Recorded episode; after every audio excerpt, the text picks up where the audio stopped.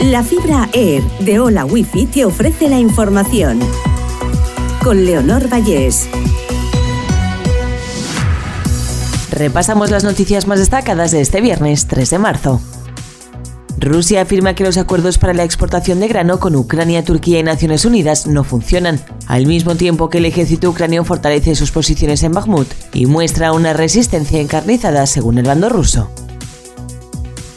La ONU concluye que el régimen de Ortega cometió crímenes de lesa humanidad en Nicaragua. Un informe señala al Estado y atribuye responsabilidades en la represión de 2018 a la pareja y a los mandos intermedios nicaragüenses.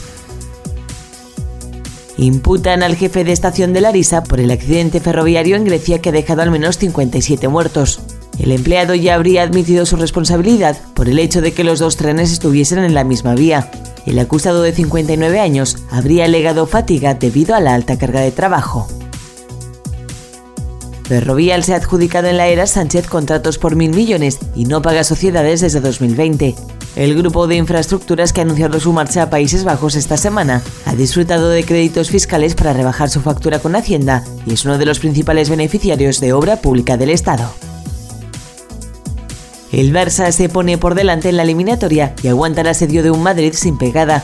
El único tanto del Barcelona le vale para tomar ventaja en unas semis de Copa del Rey que se deciden en el Camp Nou.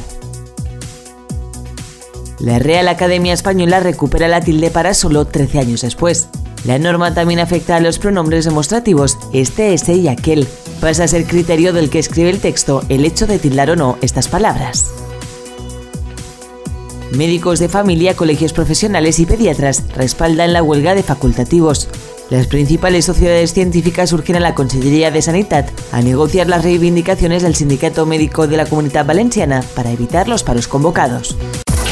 Hola Wi-Fi, velocidades de fibra, vivas donde vivas, te ha ofrecido la información.